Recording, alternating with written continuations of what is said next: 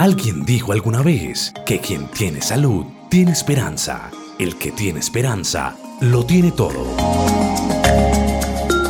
A partir de este momento, iniciamos La Salud en tu Hogar, el programa para conocer los mitos y las realidades de cada enfermedad en particular.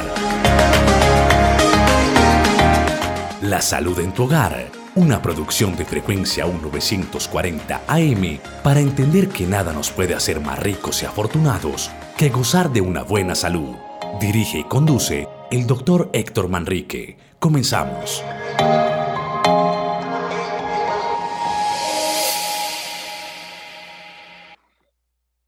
Honorable audiencia y Alejo, tengan un buen día.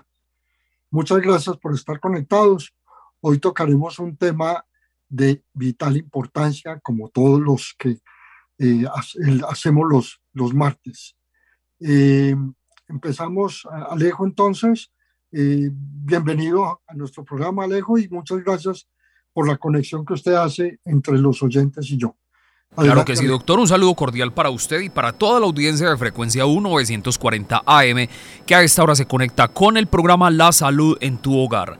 Recuerden la línea telefónica a la cual usted se puede comunicar para hacerle las preguntas al doctor Manrique con respecto a la temática que hoy se estará tratando es el 604-590-3580. 604-590-3580 y la línea de WhatsApp para que usted nos envíe sus inquietudes, eh, ya sea vía mensaje de texto o mensaje de audio al 301-619-3392.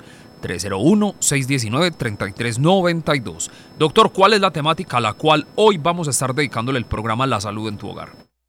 Bueno, hoy vamos a revisar los efectos de las pantallas en la salud humana. Eh, es un tema eh, bien interesante porque a pesar de que hace mucho tiempo nosotros hemos adelantado en todo lo que es la comunicación, eh, con los smartphones, con los ordenadores, con las tabletas, con la misma televisión, nunca antes, y justo nos deja de herencia esta pandemia, nunca antes habíamos tenido tanto tiempo de dedicación a estas pantallas. Entonces, lo que había pasado, entre comillas, pasivamente durante muchísimos años, eh, décadas incluso, hoy se convierte en una prioridad. Sabemos que el trabajo virtual se ha incrementado. Sabemos también que el la comunicación virtual en las universidades y en los colegios se ha incrementado. Y esto llegó para no volver al estado inicial en que estábamos de la presencialidad. La presencialidad se ha venido recuperando lentamente, pero nunca va a ser como antes de la pandemia. Entonces debemos estar muy preparados y debemos tener un conocimiento muy amplio de qué cambios se van a producir con el aumento de las horas o con el abuso, diría yo, si me lo permitan el término, con el abuso de las pantallas que nosotros estamos utilizando a diario. Cuando nosotros teníamos un promedio de uso de dos horas eh, de pantalla en 24 horas, hoy se nos ha subido hasta 10 horas de consumo de pantallas, ya sea, como les decía, del smartphone o de, o de los móviles como tal, pasando por los computadores, las tabletas y el mismo televisor. Entonces vamos a hacer un análisis importante de qué es lo que nos ocurre a nosotros como usuarios de estas pantallas. Para empezar, digamos que las pantallas eh, nos dan una, una luz que se reconoce como azul. Azul porque es de, de, color azul, es una combinación de azul, así no lo distingamos perfectamente en las pantallas, y esto trae una contaminación, ya no la luz ultravioleta que tenemos por la, por la luz en los espacios cerrados y sobre todo por la luz en los espacios abiertos, como es la radiación solar. Este es otro contaminante más que es la, la luz azul. Bueno, en esa orden de ideas, entonces, eh, vamos a decir que el advenimiento del Internet y toda la comunicación, como lo hemos dicho, son herramientas digitales demasiado importantes para nuestra vida actual y eso nos ha revolucionado lo que es la comunicación, el aprendizaje y el trabajo mismo. Pero entonces eh, tenemos que afrontar lo que hemos dicho, lo que son los rayos o la luz azul. Eh, en ese orden de ideas, entonces, tenemos que eh, una falta en la red nos hace caer en la cuenta. Un daño que tengamos en la red en la vida cotidiana nos hace caer en cuenta de toda la necesidad que nosotros tenemos cotidianamente, de la cual muchas veces no, no, sabemos, no somos conscientes. Entonces, eh, vamos a mirarlo desde varios aspectos. Vamos a mirarlo, para mí el más importante es los cambios que se pueden presentar, presentar a nivel de la visión, a nivel de los ojos mismos. Entonces, la fatiga visual es el principal efecto de la exposición prolongada a las pantallas. Es causada por un exceso de acomodación. Eh, aquí me voy a detener un poquitico a explicar qué es eso de la acomodación. Todos los órganos, tanto internos como externos, están eh, rodeados de músculos. Los músculos son los que generan nuestro movimiento y los músculos generan cansancio, los músculos consumen energía y, ahí vamos entendiendo que los ojos no los mueven una cantidad de músculos, los cuales no voy a entrar a detallar en este momento, pero cuando la visión se forza o se esfuerza en, en algo especial, como es la lectura, como es la pantalla, como es el cine mismo, como es inclusive una conferencia con ayudas audiovisuales, los músculos tienen que hacer un esfuerzo y este, este esfuerzo puede producir cansancio. Los músculos también se pueden ejercitar y ahora lo vemos más adelante, cómo se ejercitan los músculos eh, de la espalda, como son los músculos de los cuatro miembros, los dos superiores, los dos inferiores, en los diferentes ejercicios que hacemos. Y también necesita una relajación para descansar. También se hipertrofian. También las fibras de músculo hacen que sean más grandes y de mayor fortaleza. Lo mismo ocurre en los músculos de la visión. No los voy a seguir llamando los músculos del ojo, sino los músculos de la visión. Para que yo pueda ver en una pantalla a una distancia muy corta, yo necesito lo que llamamos entonces el, el movimiento de acomodación. Significa que los músculos tienen que fijar la visión con un trabajo que ellos tienen que hacer y que se equilibran los unos con los otros, los del lado derecho con los del lado izquierdo, con los del lado superior, con los del lado inferior, para hacer una fijación. Estos músculos se van cansando también y va produciendo al contrario de lo que nosotros pensaríamos, una, un mayor parpadeo, al contrario, se hace un menor parpadeo para fijar bien la atención. Entonces, esto trae que la visión se canse, ¿sí? Y a veces hay, una, hay unos fenómenos físicos precisamente secundarios a esto, como, se, como pueden ser el ojo rojo, por el exceso de, de actividad fija, y pueden también causar por la disminución del parpadeo una disminución del lagrimeo. recordemos que el parpadeo se hace justamente para mantener lubricado el ojo. ¿Y con qué lo mantenemos lubricado? Con, eh, con un líquido que es lo que nosotros llamamos las, las lágrimas, que a veces no lo percibimos, sino cuando lloramos o cuando, o cuando nos queremos morir de la risa. ¿sí? De lo contrario, nosotros no somos conscientes que en cada parpadeo el ojo se lubrica. Entonces, si disminuye el parpadeo, por la fijación, el ojo se seca, se irrita puede arder, puede doler. Y secundariamente, con estos fenómenos, podemos encontrar que hay una cefalea eh, intensa, puede ser el origen de las migrañas, puede causar náusea, puede causar vómito, sobre todo en los adolescentes o en los niños donde la acomodación del ojo todavía no está muy aprendida. Cuando digo no está muy aprendida es que los niños por la elasticidad muscular todavía no han llegado a ese grado que hacemos los adultos y sobre todo los adultos mayores de, de la fijación y de la acomodación. Recordemos que eh, hay un órgano importante dentro del ojo que es el cristalino. El cristalino es la lente que transforma lo que nosotros vemos para que lo llevar, llevarlo al cerebro, para que el cerebro diga, sí, estoy viendo esto, tal o cual, estoy viendo este o este otro color. Eso es una cámara, una cámara eh, como fotográfica que se encarga de elaborar la visión. Eso con el transcurso de los años normalmente se va deteriorando la acomodación de, de este cristalino, pero ahora lo estamos viendo en etapas más tempranas de la vida, en los adultos jóvenes y muchas veces en los adolescentes por el mayor esfuerzo de esa acomodación. Y muchas veces eh, eh, la falta de esa acomodación y la degeneración de, de este em, eh, cristalino es el que va a producir el déficit de visión en los años mayores y puede degenerarse tanto que puede producir una catarata. La catarata no es más eh, que sumado a la falta de acomodación, el lente se vuelve opaco y de mala calidad y muchas veces hay que extraerlo y reemplazarlo por un lente artificial que se puede incrustar eh, en el sitio del, del cristalino.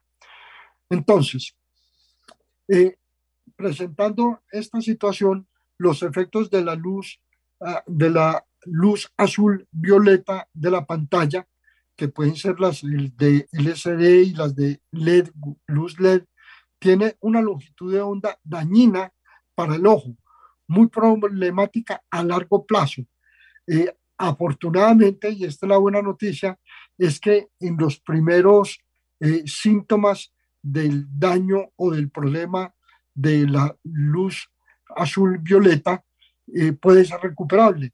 Y ahora vamos a ver cómo se puede recuperar. Pero cuando se usa mucho y cuando ha transcurrido mucho tiempo, muchas horas permanentemente, por muchos meses, por muchos años, puede haber un daño eh, que puede ser no reparable en ese sentido. Eh, entonces, nos puede producir un envejecimiento prematuro de la retina y del cristalino que ya estuve explicando cómo es la forma de producirse ese daño en el cristalino. La retina, en última instancia, es quien se encarga de ver directamente en el ojo. El cristalino es el que nos ayuda, como en el ejemplo de la cámara que yo les puse, y eh, puede sumarse el daño a la retina y el cristalino y producir problemas de visión o cegueras importantes por las cuales tenemos que acudir al oftalmólogo, al oculista y a las tiendas de, lentes para que nos acomoden un lente. Me anticipo a decir que ya afortunadamente existen lentes, lentes con filtros de rayos azules. Son unos filtros amarillos, pero no importa el color. Lo importante es que ya nos los están manejando en las ópticas con la ayuda de los, de los eh, oculistas y con la ayuda de los oftalmólogos. Entonces, eh, si acudimos a tiempo y para que nos receten una, una fórmula de filtro, que no necesariamente tenemos que tener un problema de refracción de visión, es decir, todavía podemos no tener ningún daño en la visión como tal, simplemente con unos lentes neutros, pero con el filtro de luz eh, azul, podemos recuperar la estabilidad visual durante el tiempo que estemos frente a las pantallas. Eh, lo he visto con pacientes, inclusive con personas muy allegadas, hasta conmigo mismo, que se siente cuando uno está por horas sentado frente a una pantalla, se siente, eh, no digamos el alivio, pero sí por lo menos la ausencia del cansancio, la ausencia de la cefalea, la, la ausencia de la náusea y a veces hasta los vómitos que tenemos por esa pantalla. Y muchas veces no somos conscientes que es la pantalla la que nos está produciendo eso, esos síntomas. Bueno, entonces, los efectos de la, de la luz azul turquesa, a diferencia de la luz azul violeta, eh, es que cuando se descompone los rayos en azul turquesa, estos son más benéficos eh, y se hace por efecto del filtro que estamos utilizando.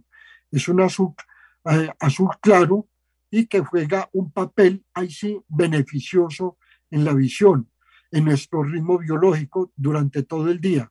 Recordemos que si por alguna razón tenemos que utilizar muchas horas las pantallas, eh, lo mismo que hacemos cuando estamos conduciendo o lo mismo que estamos haciendo en una lectura en el papel, debemos de descansar.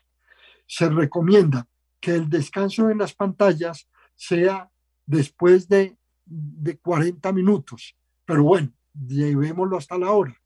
A la hora debemos aislarnos de la pantalla, incluso si estamos en una reunión virtual, nos debemos aislar de la pantalla, debemos mirar un punto fijo en el, en, el firmamento o en, la, o en el horizonte de la visión, lo podemos inclusive, algunos recomiendan que contemos de 1 a 10 en esa visión, inclusive volvamos y a, una visión de cercana se recomienda colocar como un bolígrafo, un lápiz, en fin, cerquita a 10 centímetros de nuestra visión para que hagamos esos movimientos de acomodación y de desacomodación y volvamos a mirar en la horizontal repito, 10 segundos en una visión a 10, a 10 centímetros, mirando un objeto fijo, cualquiera. Yo puse el ejemplo del, del bolígrafo o del lápiz, pero puede ser cualquier cosa, puede ser inclusive nuestro propio dedo. Y retirarlo y volver 10 segundos también a la visión horizontal. Esto lo podemos hacer por espacio de 3, 5 minutos y esto es suficiente para descansar y volver a tomar la rutina de la pantalla. No sé si me queda claro eh, la forma de hacerlo. Eh, si hay alguna duda en ese sentido, pues me lo pueden preguntar y más adelante pues lo podemos responder. Bueno, eh, también puede ser causar daños en el, en el sueño. Puede producir insomnio y obviamente un sueño no reparador y amanecemos al otro día como nos acostamos el día anterior y es un cansancio acumulado. Muchas veces no sabemos por qué y esta es la causa. Yo les había dicho en un programa anterior que una, que una de las principales causas de consulta en urgencias es la cefalea, que algunos calificamos eh, indebidamente muchas veces como migraña, porque hablar de migraña es descartar muchas otras eh, situaciones especiales que pueden producir dolor de cabeza. También había dicho eh, folclóricamente que la cabeza puede, puede doler solamente por dos causas, por todo y por nada. La mayoría de las enfermedades cursan con cefalea, dolor de cabeza, y eh, muchas veces el dolor de cabeza se presenta por cualquier evento emocional, incluso o por hambre o por exceso de consumo de, dulces, etcétera, etcétera. No vamos a entrar en detalles en este sentido, pero lo que quiero llamar la atención es que muchísimas veces, más ahora que antes, el dolor de cabeza está derivado por la visión directa de pantallas, incluyendo la, del televisor. De paso, eh, me adelanto también para hablar sobre todo en la del televisor, que cuando no tenemos el televisor eh, de frente, sino que lo tenemos de un lado, esto nos puede desencadenar eh, dolores o espasmos de tipo muscular a nivel de cuello. Entonces, no solamente el dolor de cabeza, sino el dolor de cuello, que a veces podemos confundir o podemos consultar porque creemos que tenemos algún problema en la columna cervical, que es como se llama la columna vertebral de la parte del cuello. Eh, pero cuando tenemos la pantalla en todo el frente, como puede ser la de un celular, como puede ser la del computador, portátil o fijo, como puede ser la de la tableta, nosotros eh, casi nunca tenemos la visión eh, de frente a los ojos. Generalmente la tenemos más bajita y entonces esto hace que nosotros doblemos el cuello, lo agachemos hacia abajo y esto entonces también, como en el caso anterior, nos va a producir un espasmo muscular. Y muchas veces el primer cansancio de las pantallas no es otro diferente, no es ni siquiera el cansancio visual, sino el dolor en el cuello. Y el dolor en el cuello, repito, se da por un aumento de la elongación de los músculos del cuello, es decir, eh, estos llegan a un momento en que más bien, en vez de producir más elongación, más estiramiento, hacen un espasmo. Y tanto el estiramiento como el espasmo son causantes del dolor.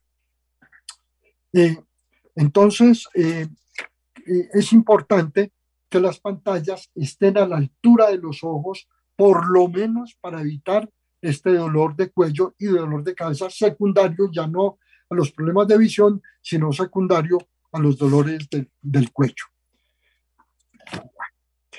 Eh, Doctor Manrique, tenemos preguntas por aquí. Adelante, las podemos resolver. Claro que sí. Nos pregunta la señora María Inés Bolívar desde el corregimiento de San Cristóbal. Saludo cordial. Veo que mi nieto juega muchos videojuegos hasta altas horas de la noche y no sé si lo que está padeciendo ahora que ustedes hablan de las pantallas es debido a la exposición de tanto tiempo al frente de las pantallas y es que está sufriendo de ojos desviados. El médico le dijo a mi hija que necesitaba una cirugía. ¿Esto es posible? Muchas gracias. Eh, muchísimas gracias por la pregunta. Eh, el ojo desviado probablemente, probablemente, yo ya sé bien, sea por un error congénito. Es decir, uno puede nacer con el ojo desviado y no ser muy notorio, pero a medida que vamos usando más la visión, se va eh, aumentando eh, la desviación por los cambios en los músculos. ¿sí? Eh, los músculos de un lado no están ejerciendo el mismo trabajo con la misma intensidad y con el mismo la misma longitud del otro ojo. Y eso produce muchas veces una visión doble. Cuando el efecto de la visión doble es, es muy seguido, muy frecuente, muy intenso, los ojos lo que hacen es defenderse y lo que hacen es que excluyen la visión de uno de los ojos, lo que nosotros llamamos en medicina como ojo ciego o ojo ambliope.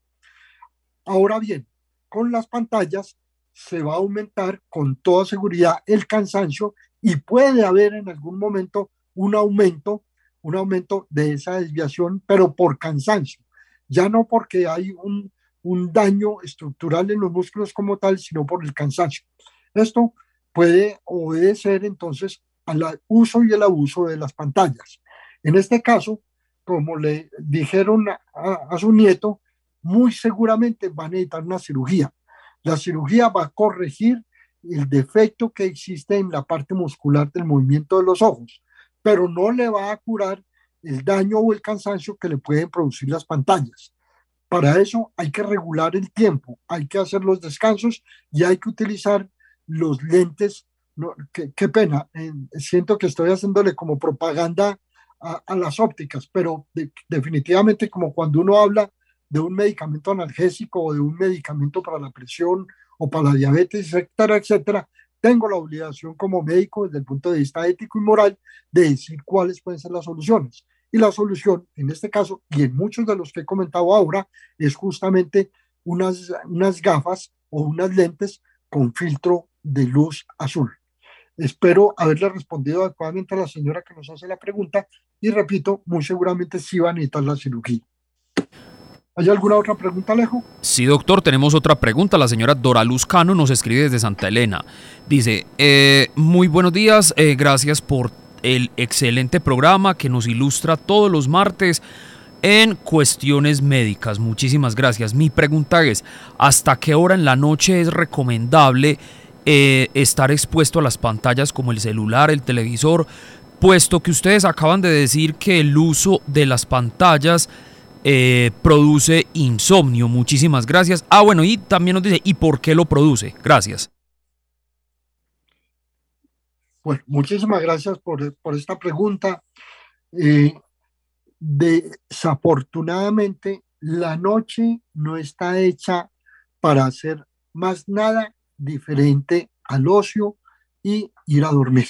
Ya lo habíamos dicho en un programa anterior que hablamos justamente del sueño y del efecto de la, de la metionina eh, en, en el ejercicio del sueño como tal y la alternancia con el estar despierto.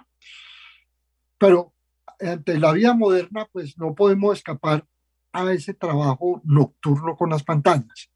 La idea es hacerlo lo más óptimo posible hasta la hora más temprana posible, porque aquí sumamos otro problema. Aparte del problema de las pantallas, estamos utilizando luz artificial, que la luz artificial, muchas de ellas también tienen luz ultravioleta y estamos sumando el daño. ¿sí? El sueño, el sueño eh, se trastorna por varias razones. Una de las razones es por el cansancio de la visión y por el cansancio muscular. Nosotros siempre hemos creído que cuando tenemos un cansancio muscular dormimos mejor. Eso es cierto en algunas personas, pero no se puede generalizar en todas.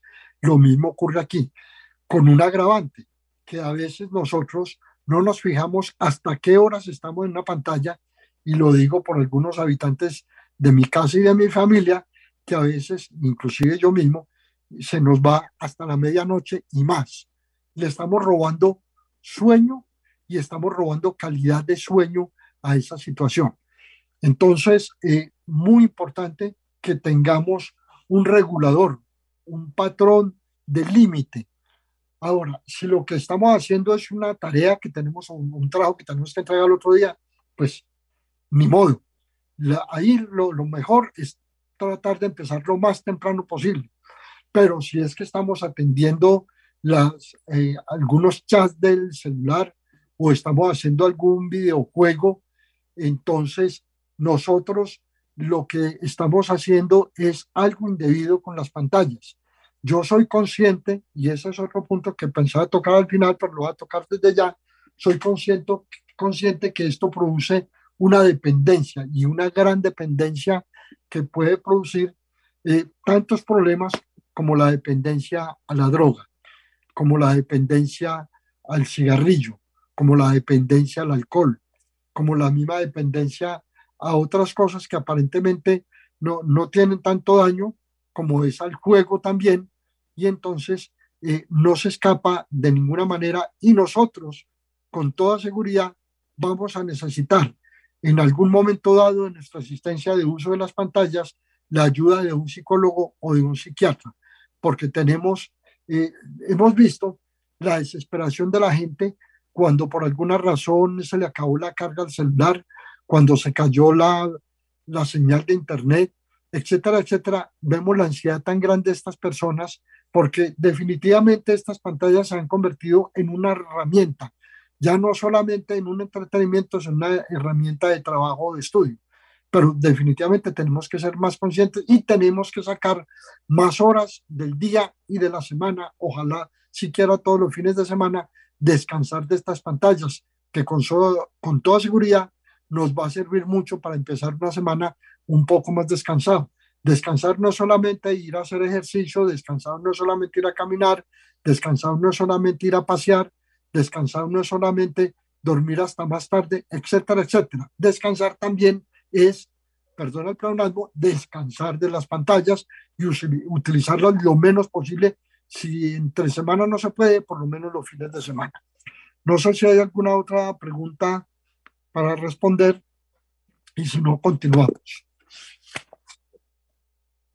Eh, doctor Manrique, sí, tenemos por acá otra pregunta. Nos eh, escribe un oyente, no se identifica, dice, buenos días.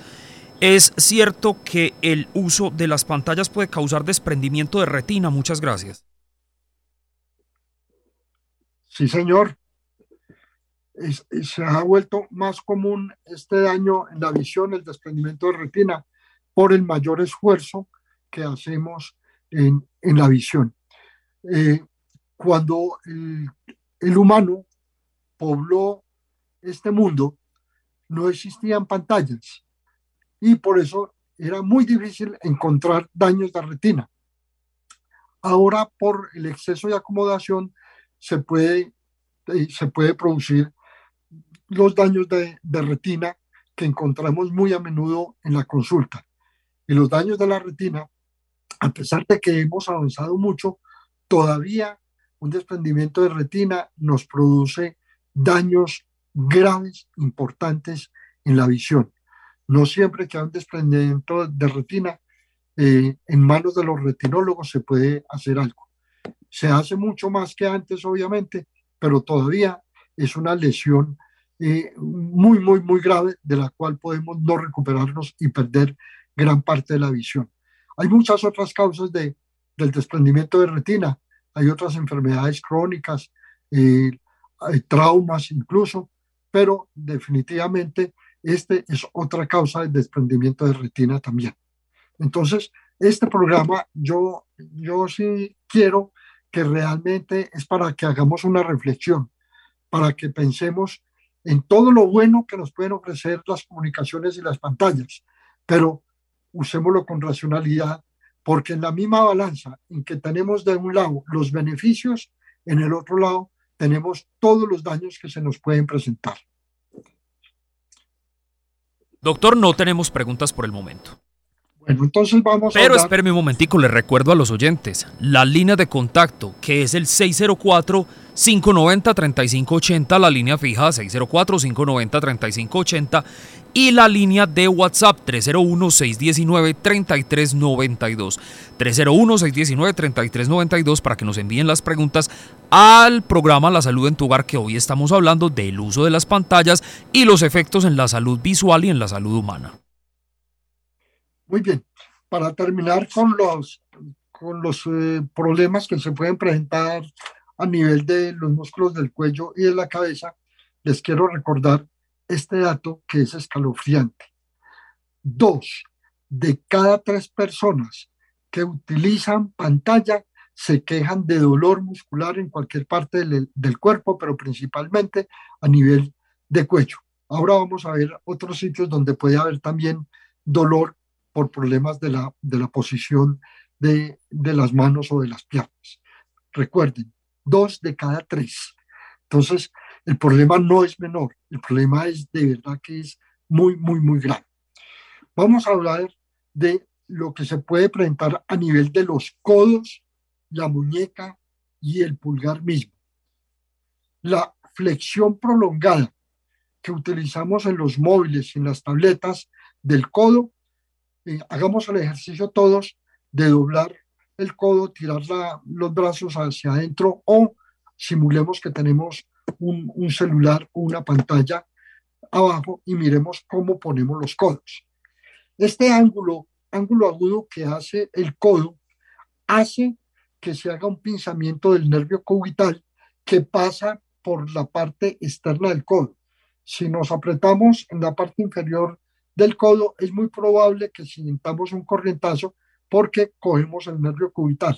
De pronto no es fácil en, las personas que todavía no saben por dónde pasa el cubital, pero en fin, no, no, no importa que no hagamos el ejercicio como tal, pero entonces a veces ese pinzamiento por ese, esa extensión, perdón, esa flexión del codo prolongada nos produce una irritación del nervio o el pinzamiento mismo y se empieza a manifestar por hormigueo en la palma y en los dedos ese hormigueo fino que a veces sentimos, es hora que, que descansemos porque es, estamos diciendo o nos está diciendo el cuerpo que estamos elongando el nervio cubital o que lo estamos pinzando.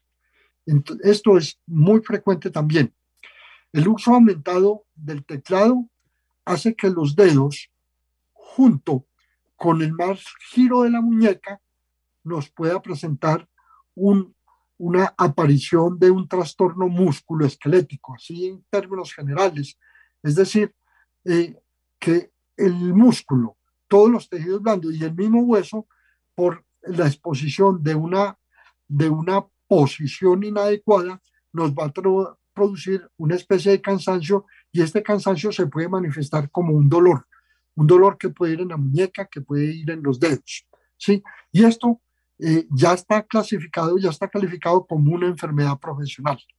Para muchos médicos no es muy claro, para muchos de nosotros no es muy claro, pero ya hemos avanzado tanto que ya se califica como una enfermedad profesional en este sentido. Eh, Doctor Manrique, tenemos una, un oyente en la línea telefónica. Adelante. Muy buenos días, ¿con quién hablamos? Buenos días, Alejandro. Le habla Guillermo Palacio. Don Guillermo, feliz día para usted. Gracias por escucharnos. Adelante con su inquietud. Guillermo se había demorado. Se había demorado para. Sí, se había demorado para comunicarse, don Guillermo.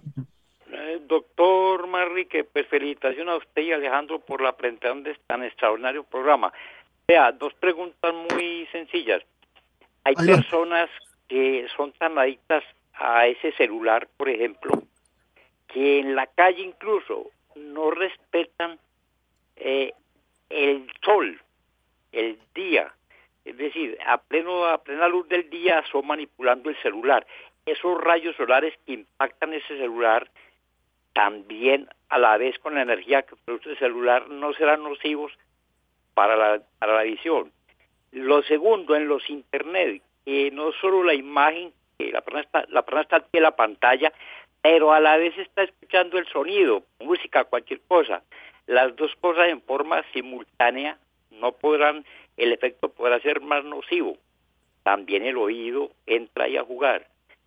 Y finalmente quisiera, doctor, una recomendacióncita, ya aparte del tema que usted está hablando, si sería posible que usted nos programara un tema sobre el, el, desarrollo de un tema sobre una enfermedad que es muy grave y que poco conocemos, que son las hemofilias, que el manejo de esa enfermedad, si uno no tiene conocimiento sobre eso más o menos, puede ser fatal, mortal. Muchas gracias.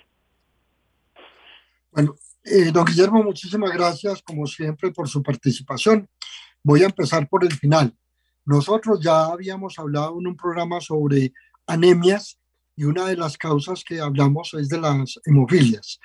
Eh, yo voy a tratar de meterlo de pronto en otro programa de enfermedades eh, poco frecuentes, aunque el contraste a la hemofilia, cada vez de pronto vemos más pacientes, pero de pronto para hacerlo, como le digo, con, con otras enfermedades.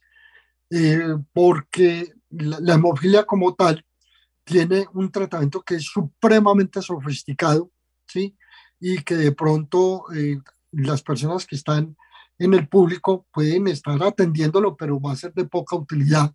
No, no van a poder hablar mucho sobre el tema con otras personas, no lo pueden compartir y hacemos de pronto la, parte básica para adelantarme, y recuerde pues como les dije antes, la hemofilia eh, puede producir un sangrado secundariamente al sangrado produce una anemia.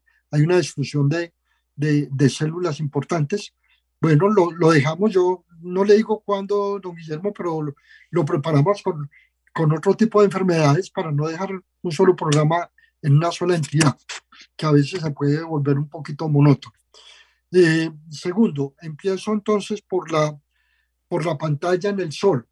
Recuerde que la pantalla hace las veces de espejo.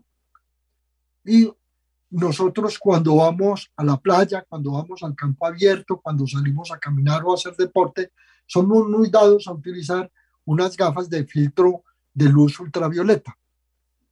Cuando nosotros no estamos haciendo eso, en la calle estamos expuestos a la luz ultravioleta, que ya sabemos cuáles son todos los potenciales daños que pueden producir no solamente en la visión, sino en la piel. Recordemos que es uno de los principales causantes de cáncer de piel. Ahora bien, si estamos al frente de una pantalla, entonces tenemos eh, la agresión de los rayos azules de la pantalla más los rayos ultravioleta que se reflejan en esa pantalla como un espejo y nos lo refieren a la visión. Entonces, ahí se aumenta el problema también para responderle a don Guillermo. Ahora, cuando usamos pantallas y simultáneamente el sonido, generalmente con audífonos, que es cuando más daño se hace, generalmente sin un buen control del, del dolor, perdón, sin buen control del volumen que estamos escuchando, puede producir no solamente dolor y daño en el tímpano, sino que puede ocasionar daños a nivel cerebral. Se ha dicho que la sumatoria de la visión y de la audición, inclusive solamente con la audición sola, puede desencadenar irritaciones a nivel de la corteza cerebral, que es la capa externa que cubre el cerebro, y esto puede desencadenar hasta convulsiones. Entonces, muy importante, el exceso de ruido, eh, con decibeles mayores de 100 o 120 decibeles, nosotros podemos encontrar sorderas eh, crónicas, que es muy frecuente en los eh, trabajadores de, de, construcción o trabajadores donde necesitamos volúmenes muy altos de, de maquinaria. Y muchas veces cuando vamos a las discotecas con sonidos que pasan por encima de los 150 decibeles, esto produce una sordera crónica y muchas veces irreversible. Solamente con audífonos especiales podemos recuperar algo de la audición. Entonces, esto también es muy importante que lo tengamos en cuenta. Eh, no sé, don Guillermo, si le contesté adecuadamente sus interrogantes, pero eso es el material que tengo para responderle sus inquietudes. ¿Alguna otra pregunta? Doctor Manrique, no hay preguntas por el momento, pero le recuerdo a los oyentes la línea telefónica 604-590-3580, repito, 604-590-3580 y la línea de WhatsApp 301-619-3392 para que ustedes nos envíen las preguntas acerca de la temática que se está tratando hoy en la salud en tu hogar, la está tratando el doctor Héctor Manrique, que es el uso de la pantalla y sus efectos en la salud humana. Muy bien. En este orden de ideas, entonces, vamos a referirnos a los adictos a los mensajes de texto, que son, yo no, no sabría decir qué cantidad de la población estamos o están adictos a los mensajes de texto, a enviar chats y contestar absolutamente todo. No todos los chats hay que contestarlos, para nada. No tenemos que eh, decir de nuestra propia inspiración muchos chats, eh, muchas veces utilizando un léxico inapropiado, muchas veces refiriéndonos a una situación del entorno o de la política o de problemas sociales o, o agrediendo muchas veces con el lenguaje a otra persona. No, seamos un poquito más, más cuerdos en el uso de, de estos mensajes. Esto va creando una edición permanentemente, permanentemente, y lo que no utilizamos con la voz humana lo utilizamos en las pantallas. Estamos reemplazando la comunicación por gestos y la comunicación eh, por voz por, eh, por esta situación de, de, pantalla. Muchas veces en la familia, muchas veces sentados en la, en la mesa del comedor, estábamos comunicándonos con pantalla con personas que podíamos hacerlo de otra manera.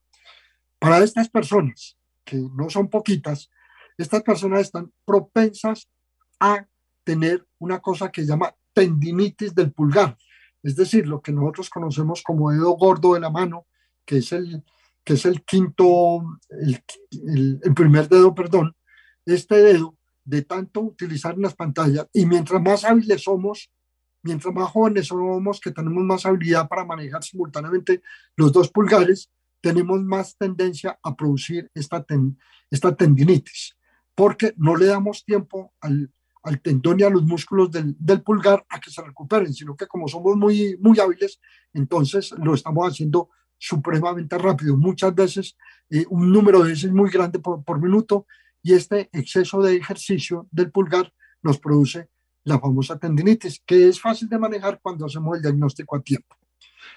Vamos a hablar entonces a nivel de miembros inferiores, a nivel de rodillas y piernas, ¿sí? Y aquí hay una situación muy especial, eh, también más en las personas eh, adolescentes y, y adultos jóvenes, más que en las personas mayores. Utilizar el portátil sobre las rodillas puede aumentar una cosa que se llama, una enfermedad que se llama dermatitis de calentadores créame que yo soy partidario de que así como en los carros debe tener un ventilador para bajar la temperatura del motor del carro y evitar problemas. Las pantallas, los computadores, tanto los computadores fijos como los portátiles y muchas otras pantallas, deben de tener un ventilador. Si no se han dado cuenta, les cuento que los computadores trabajan a una temperatura hasta de 50 grados centígrados. Esto es muy por encima de la temperatura corporal, de la temperatura que nos pueden ofrecer las ropas eh, cuando en épocas de frío nos conservan cierta temperatura. Recordemos que la temperatura del ser humano oscila entre 36 y 37 grados centígrados muy por encima de 37 grados centígrados o podemos tener fiebre o podemos tener riesgo de una quemadura. Por el contrario, unas temperaturas por debajo de 36 pues, también nos puede hacer mucho daño. Pero en fin, en este caso, cuando hablamos de que los computadores pueden subir la temperatura hasta de 50 grados, muchas veces lo sentimos como algo agradable, pero esta diferencia de grados, de 15 grados por lo menos, nos pueden generar la dermatitis.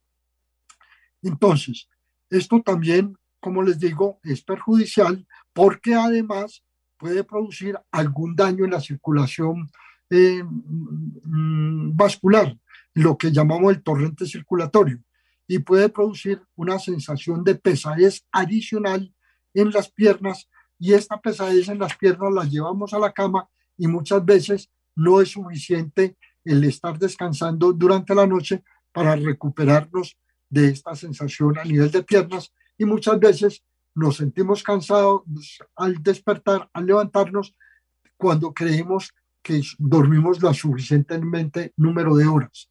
Entonces, para que lo tengamos en cuenta también. Bueno. Eh, Doctor Manrique, tenemos otra pregunta por acá en WhatsApp. Adelante. Nos dice el señor Álvaro León Henao, nos escribe desde eh, el barrio Boston. Nos pregunta, buenos días, yo trabajo como ingeniero de sistemas y paso muchas horas al día frente a las pantallas. A veces noto que cuando voy a tocar algo metálico o toco a alguna otra persona, sale de mí como una descarga de energía. Tengo entendido que esto se llama estática, es debido a la exposición a la radiación de esa pantalla. ¿Qué puedo hacer para evitar esto? Y si eso es verdad, eh, que es al, debido al uso de la pantalla. Muchas gracias. Don Álvaro ha, tocado un tema eh, muy, muy importante que... A mí también me pasa. ¿Ah? A mí también me pasa, estoy muy expuesto, por ejemplo, aquí a los equipos de, la emisora. Claro, sí. Eh, vamos a hablar sobre eso unos uh, minutos. En otro programa habíamos hablado de la energía estática. La energía estática es la energía que está en el medio ambiente.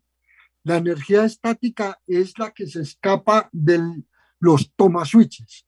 La energía estática es la que se escapa de todos los equipos electrónicos, incluyendo teléfonos normales, teléfonos celulares, incluyendo las pantallas, incluyendo la televisión, incluyendo el radio común y corriente. Todos estos equipos que funcionan con energía, ya sea con energía corriente o energía alterna, todos estos equipos guardan en sí una energía que la pueden esparcir en el medio donde se mueve. Los seres humanos somos una sumatoria de pequeñas pilas. Cada célula de nosotros trabaja con energía propia. Y si sumamos cada célula, nosotros, el conjunto del cuerpo es una pila que se está cargando y descargando permanentemente. Nosotros necesitamos hacer conexión a tierra. Y, aquí empiezo a responder o a hablar de la solución. ¿Cómo hacemos nosotros para que nosotros seamos una antena? Antena es la que conduce una energía de un sitio para otro. Nosotros podemos recoger toda la energía estática del medio donde estamos, sobre todo cuando estamos en medio de muchos equipos, estamos sobrecargados de energía estática.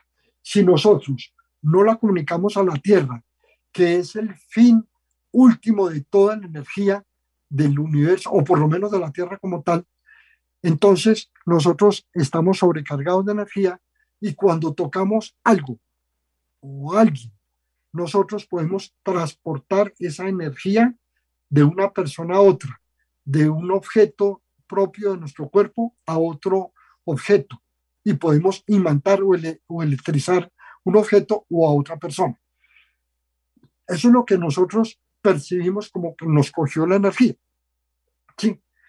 La solución es muy sencilla, aparte de los descansos, aparte de desconectar absolutamente todos los equipos cuando nosotros dejemos de trabajar, sobre todo los de la casa, y tener los equipos que tienen energía autónoma, que tienen, eh, que están cargados, llevarlos lejos del dormitorio o por lo menos lejos de, de la cama donde estamos. La otra solución en el día a día, y para mí tal vez la más importante, es que nosotros en algunas veces del día nos descalcemos, caminemos, como decimos, a pie limpio, ¿sí? Pero algo también que puede reemplazarnos es quitarnos los zapatos y hacer el ejercicio de caminar a pie limpio en una superficie que está en contacto con la tierra, es algo que hemos perdido la costumbre nosotros nos sentimos supremamente cómodos con unos tenis o con unos zapatos de suela de caucho. La antena natural de nuestras vestimentas, y ahora me refiero también a ellas en general, es la suela de los zapatos. Desafortunadamente, nosotros ya no encontramos en el comercio zapatos de suela. Tenemos que mandarlo a hacer o buscarlo en, en muchas tiendas de zapatos porque la mayoría son tenis y la mayoría son zapatos independientemente de que sean de cuero, la parte, la parte de encima o la capellada que llaman, nosotros encontramos que lo que estamos poniendo de contacto en el suelo es un caucho y el caucho es un aislante. De cualquiera de sus formas, el caucho no hace que la energía que tenemos en nuestro cuerpo caiga como antena a la tierra y nos estamos recargando y esto también produce daños aparte del cansancio físico. ¿sí? Me estaba refiriendo a otras prendas. Hay prendas naturales, y digo naturales es porque son de algodón, por ejemplo, son las mejores prendas que nosotros podemos usar para que hagamos antena a tierra. Nosotros con una prenda podemos, eh, si no tenemos la conexión a tierra con, con nuestros zapatos, lo podemos hacer con nuestra mano y podemos eh, tocar elementos em, elementos metálicos, por decir algo, que estén conectados a la Tierra, que estén pegados a la Tierra. Y esta es otra forma de descargar la energía. Hay otra forma muy natural, que es cuando estamos en el espacio abierto y es tocar los árboles. Los árboles pueden absorber nuestra energía y ellos bajan toda esa energía que nosotros le transmitimos a la Tierra, a sus raíces y a la Tierra. Recordemos que la Tierra como tal es la receptora natural de la energía y del exceso de energía que se presenta en, los medios ambientes contaminados de energía. Vuelvo a, las, a las telas y les recomiendo que todas las prendas, en su mayoría que estemos utilizando, sobre todo para dormir, pero ojalá día también sean de algodón. Me estoy refiriendo a la ropa interior también.